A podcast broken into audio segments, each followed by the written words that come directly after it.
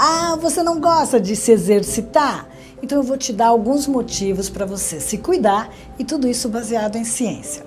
A primeira coisa é que quando você pratica alguma atividade física, você mantém o seu cérebro oxigenado e isso faz o quê? Que você tenha um pensamento estratégico mais focado em solução, que você tenha esperança, seja mais positivo, sem vitimização e sem coitadismo. E, gente, isso é a melhor prevenção contra o Alzheimer e a perda de memória.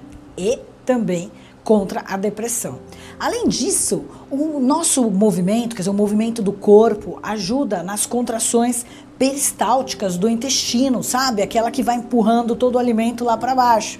E você sabia que as pessoas que têm problemas intestinais correm maior risco de vir a ter Parkinson? Pois é, gente.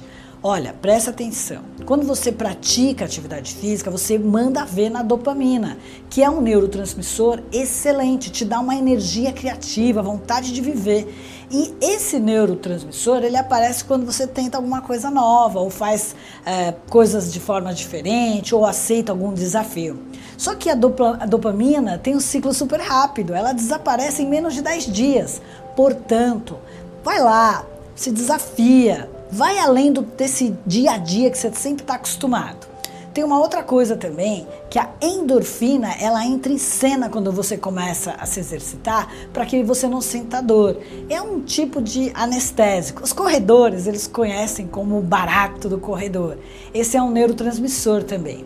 Ele faz você ir além, não desistir. Sabe aquela coisa, ah, tá na hora de parar. Não, essa endorfina te dá energia e vai fazendo você ficar focando em outras coisas e não na dor, no cansaço. Se você não pratica nada, você fica cheio de cortisol, que é o hormônio do estresse, né? Que é um hormônio que não deixa você emagrecer ele impede você de ter uma visão estratégica, você fica egoísta, acha que tudo é errado, você fica irritado, enfim.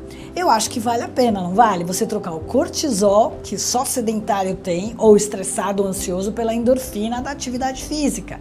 Além disso, tem a serotonina, olha só, ela aparece assim que você termina de fazer exercício, sabe? Aquela sensação gostosa de paz, aquele cansaço que você fala, nossa missão cumprida, é aquela paz que os meditadores falam que é bom para o cérebro e é mesmo.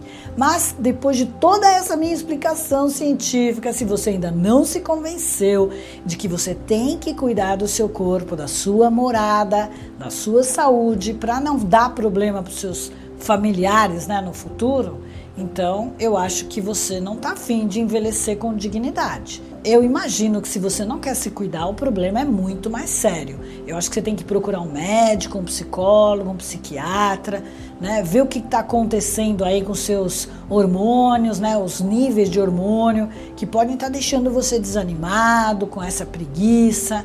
Eu acho que você tem que procurar, então, talvez um personal trainer, um profissional de educação física que entenda exatamente o que você gosta de fazer e aí ele vai criar um programa específico para você, né? Para você não achar que é chato, porque a aula é chata, a música é chata, o professor é chato.